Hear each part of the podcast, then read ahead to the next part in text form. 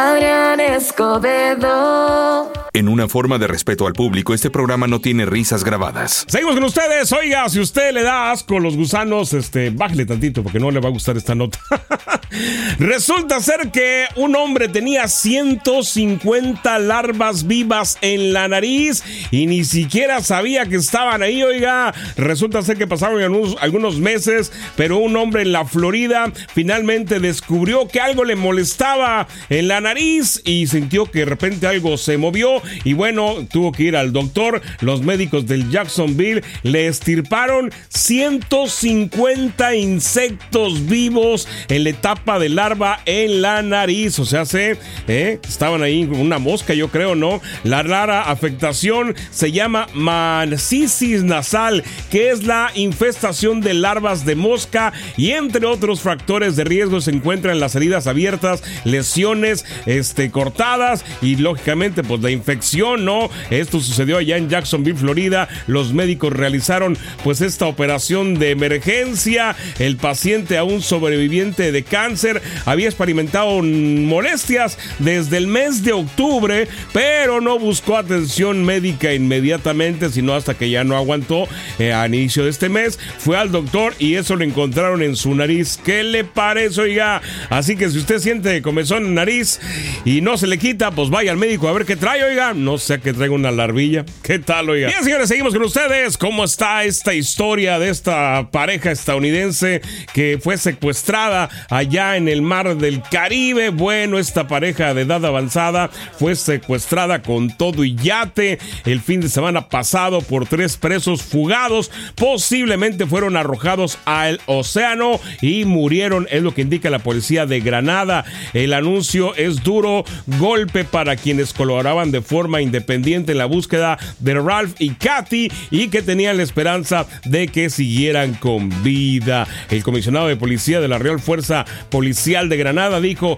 en una conferencia de prensa que los tres presos escaparon el 18 de febrero de la estación del policía de Sur San George y bueno, secuestraron este yate, el Simplicity, el pasado 19 de febrero y se dirigieron a San Vicente y las Granadinas, donde fueron arrestados el miércoles pasado, señaló, pero no había pues ni rastro de esta pareja hasta esta conferencia, donde esta misma persona pues indica que la posibilidad de que hayan muerto es de un 90%. ¿Qué le parece? Así que pues, lo más seguro es que vayan a suspender la búsqueda de estas dos personas. Ya volvemos con más en este juevesito de Latin. Estamos de regreso y resulta ser que un video publicado en la plataforma X, antes conocida como Twitter, mostró el momento en el que un joven ingresa a las arenas movedizas con la intención de enseñar a sus seguidores de redes cómo salir de este tipo de arenal. Que bueno, pues eh, mucha gente, pues imagínate, ¿cuánta gente nos topamos con arenas movedizas? Oiga, todos los días, ¿verdad? Pues hay que saber cómo salir de ahí. Bueno, pues resulta ser que este fallido intento de enseñarle a usted cómo salir de las arenas movedizas, lejos de llevarlo a ganar fama por eh, lo bien que lo hizo, pues la fama la está consiguiendo después de muerto por quererse, pues ganarse algunos likes. Así que bueno, este joven que ingresó a las arenas movedizas para mostrar cómo salir de ellas, dicen que no tenía experiencia en el caso y que él pensaba que era una falsedad lo de las arenas movedizas. Como bien explica al inicio, el joven se lanzó a las arenas movedizas con la intención de evidenciar de que no podían ser tragados por ellas. ¿Qué le parece? La grabación dura más de 7 minutos, donde se puede ver cómo el joven en repetidas ocasiones libera sus extremidades inferiores para poder salir del fango. Sin embargo, por más que lo intenta, nunca logró su cometido. Eh, ya ve, chamacada, no nomás decir, sí, sí puedo y lo hago y ya, y soy famoso. Hay que saber, oiga. Di mi nombre. Ah, que dime vaquero, ¿no? David Guetta, Bibi Rexe y G Baldi, aquí a través del 105.5. De regreso. Fíjese qué cosa tan rara, oiga. ¿Será o no será? ¿Usted qué cree? Resulta ser que según el último estudio para ver qué son las aplicaciones usadas, pues con más frecuencia por algunas de las generaciones, se supone y dice que un 42% de los usuarios de la app de Pinterest es la generación Z. ¿Usted cree, oiga? ya saben que Pinterest pues no es una red social, no es un motor, mm, digamos que de descubrimiento. ¿Sí? Bueno, esta plataforma que fue fundada ya por el 2010 hizo un estudio pues para ver quiénes son las personas que más están ahí pues en esta aplicación que es básicamente para ver lo bien que pueden hacer las cosas los demás en cuanto a muebles, decoración y cosas así, ¿no? Bueno, pues resulta ser que el número sorprendente que es la generación Z, que es la que más está interesada en consumir contenido, ¿eh? según todas las audiencias, es la que más está creciendo y más se involucra en esta plataforma. ¿Será? Según el análisis interno de Pinterest, encontró en el 2023 que el 42% de los usuarios pertenecían a la generación Z, lo que representa un crecimiento del 23%. ¿A poco sí le gusta Pinterest? ¿A usted le gusta esta aplicación, oiga? ¿Eh? Bueno, pues dicen que a la Z sí. ¿Qué tal? Óigame, aquí andamos con ustedes. ¿Se acuerda que ayer platicamos lo bueno que tener hermanos y convivir y todo aquello? Bueno, pues resulta ser que el día de hoy le vamos a platicar de todo lo contrario. ¿eh? ¿Qué es esto de tener familiares que pueden ser como un plato de chile picante? te hacen llorar. ¿eh? Dicen que no lo puedes dejar de comer, pero te hacen llorar. ¿Será? ¿No será? ¿Usted tiene algún familiar así medio tóxico de los que se quiere dejar? Bueno, ahorita platicamos de eso, no se me vaya. Estamos de regreso, vamos a platicar de estos parientes tóxicos que de repente tenemos. ¿Sabe cuál es una buena película para saber si tenemos algún pariente tóxico? Sí, sí, sí, sí. El Rey León, digo, el tío Oscar era tóxico. bueno, ¿eh? Es que mira, hay pocas veces en que es necesario reconocer cuando un familiar es más tóxico que un gas estomacal, oiga. De repente hay unos que sí se pasan y por más que uno les dice y los quiere y pues es tu familiar, oiga, pues a veces no entienden y es hora de hablar de cómo saber, cómo identificar esa toxicidad, qué tan mala puede ser y qué tan buena puede ser, ¿no? Y si es mala, pues mantener una distancia saludable. Dicen que el reconocer un familiar tóxico es como reconocer a un perro en una reunión de gatos. Todo mundo sabemos cuál es la tía o el tío tóxico, ¿no? O el compadre o el primo. Eh, desde que llega tú puedes sentir la tensión en el aire cuando llega. ¿A poco no? ¿A poco no? ¿Eh? Sabes que es mejor mantener a distancia para evitar, pues uno que otro arañazo. ¿Eh? Por lo menos los perros siempre te avisan que te van a dar el mordisco, ¿no? Pero estos no, oiga. ¿Eh? Sí, ya sabe cuáles. Aquellos que llegan, ¡Ey! ¿Qué onda? Eh, siempre en qué quedó los terrenos del abuelo. Regresamos, señores. Estamos intentando hablar de este, pues, cómo establecer límites con los familiares tóxicos como una forma de proteger, pues mire, muchas veces nuestra salud mental y emocional. Porque eh, lo que es una realidad, sea pariente o no sea pariente, cuando permitimos que alguien cruce la línea una y otra vez, pues siempre vamos a tener eh, o terminar lastimados o terminar lastimando, ¿no? Así que bueno, hay que sentirnos cómodos con los familiares, no sentirnos como en un campo de batalla, oiga. ¿eh? Es hora de sacar, pues de repente ese escudo protector que, pues aunque sea mi familiar, ¿no? De hecho, ya sabe que hay dichos para todo, ¿no? Hay dichos que dicen que, pues los amigos es la familia que tú escoges. Y muchos familiares, pues no te tocó escogerlos, ya estaban ahí cuando llegaron o llegaron después, pero son familiares. Así que bueno, para estas cosas, pues hay que establecer algunos límites muy claros con estos, este, pues, familiares, buena onda, ¿no? Vamos a llamarles estos tíos Ascar, como el del Rey León. Eh, dicen que establecer límites con la familia tóxicos, pues de repente puede resultar como construir un muro alrededor de tu jardín, ¿no? Al principio va a parecer algo drástico, pero después te vas a dar cuenta que, pues es lo más sano para mantener tus flores sanas y felices, ¿no? En fin. Además, mire, cuando uno construye un muro alrededor de su jardín, usted sabe a quién invita dentro de ese jardín, ¿no? Así que bueno, platicando el día de hoy de los parientes tóxicos, óigame, acuérdese que en esta onda de los parientes tóxicos, pues sí es tu pariente, pero tenemos que priorizar el bienestar de uno mismo, oiga, el bienestar mental y lógicamente la relación con su familia, porque luego son los que se meten en la bronca, ¿no? Ejemplo, supongamos que tú tienes un primo tóxico, ese que llega y siempre la riega o siempre dice cosas incómodas y bueno, a lo mejor tú lo conoces y lo aguantas, pero tus hijos y tu familia, pues un día te van a hacer el comentario de que, oye, ¿qué onda con tu primo? Oye, este, como que se pasa, ¿no? Te vas a sentir incómodo porque no vas a saber, pues, cómo responder a esa pregunta, ¿no? O sea, si se pasa, sí, sabes, todo el mundo sabe que se pasa, ¿eh? Y luego ya incomoda a tu familia, ¿qué haces? ¿A quién pones primero? ¿No? Ah, ¿verdad? Porque lo hay gente que dice, ¿no? ¿Eh? Que aplica el dicho, primero mis dientes y luego los parientes. Oiga. Así que bueno, cuando usted se da cuenta que pasan estas cosas, pues es hora de meterle, meterle paz mental y va a ver que cualquier cosa vale más que su paz mental que cualquier lazo sanguíneo. ¿eh? Eso ya estás dando un paso importante para tener felicidad. Dicen que priorizar tu bienestar sobre una relación tóxica es como elegir una fruta madura en el mercado. Puede que te duela dejar algunas atrás, pero finalmente te vas a dar cuenta que valió la pena. Y finalmente, hablemos de encontrar tu tribu, esa familia que decíamos que es la que tú eliges, la que te apoya, la que te ama, la que te acepta como eres, que cuando te rodean es para elevarte y no para arrollarte, oiga.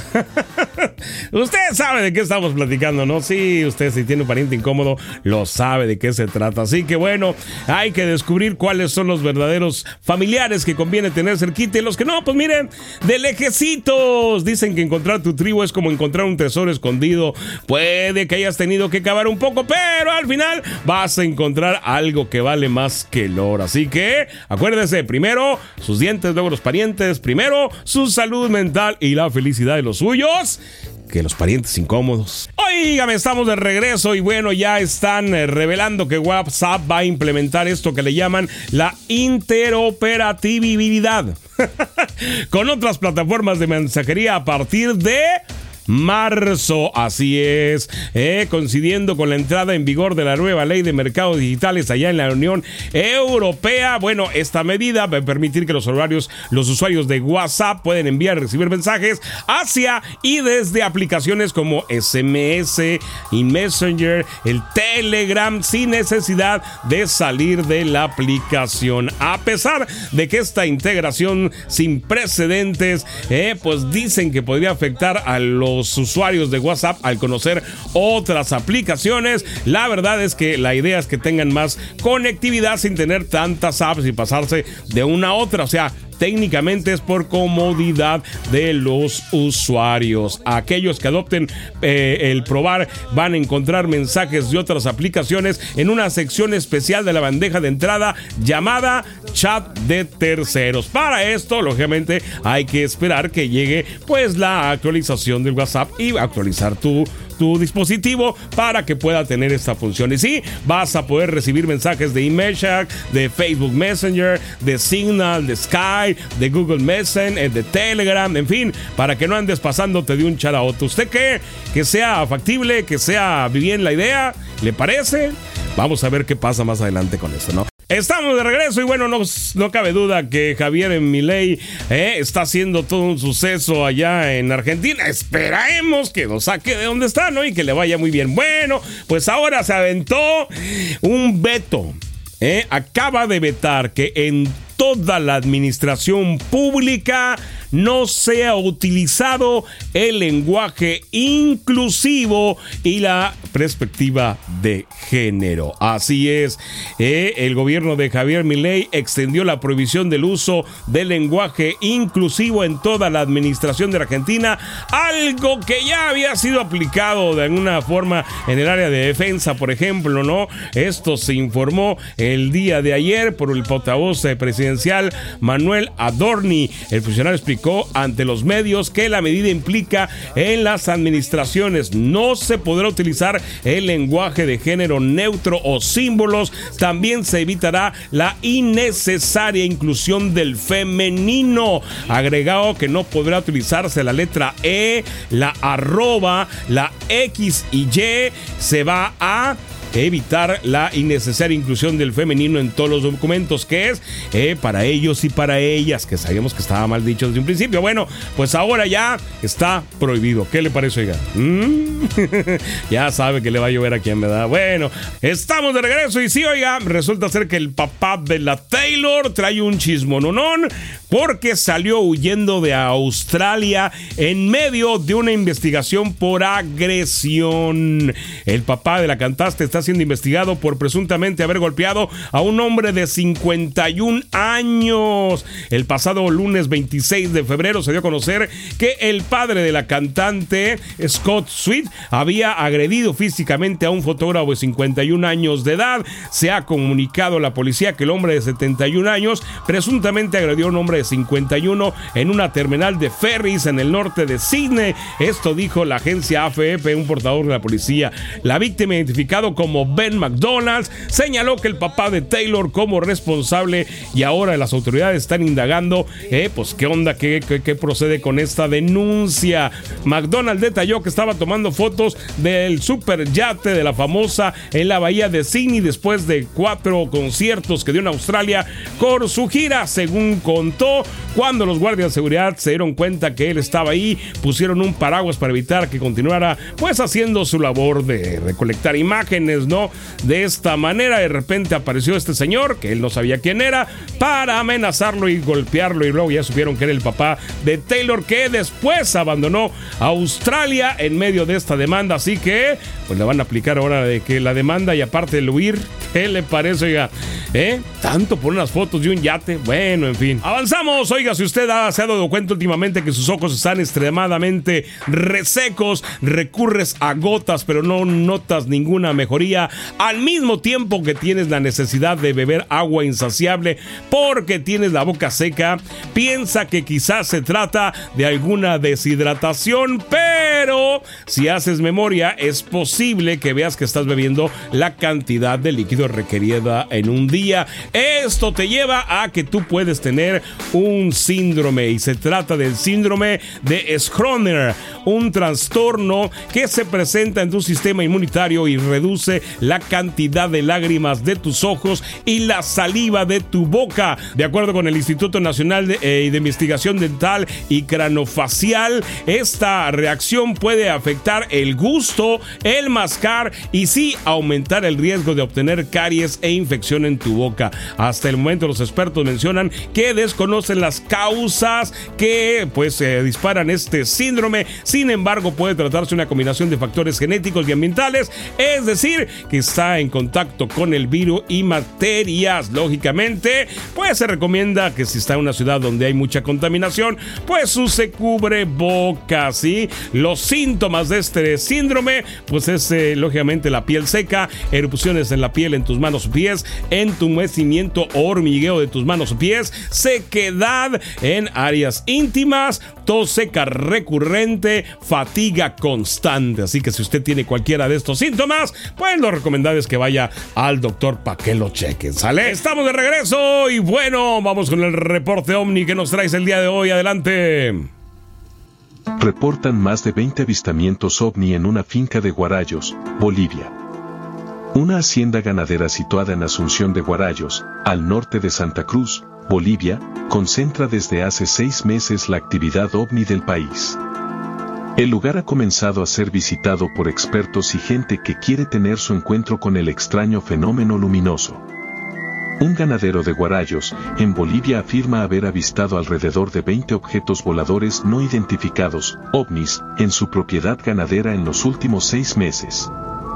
Su historia mantiene cautivos por la curiosidad a numerosos vecinos que pasan la noche cerca de la finca con la idea de ser protagonistas de un encuentro cercano. El ganadero, Freddy Rodríguez, sin embargo está harto.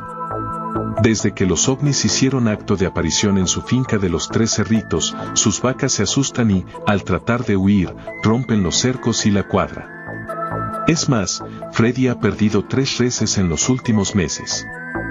La finca donde tiene lugar la extraña fenomenología se encuentra a 27 kilómetros del municipio de Guarayos, en Bolivia. Las observaciones suelen darse de noche y, en ocasiones, los ovnis evolucionan hasta el amanecer. Descienden desde cielo hasta el establo, llegando a iluminar al ganado.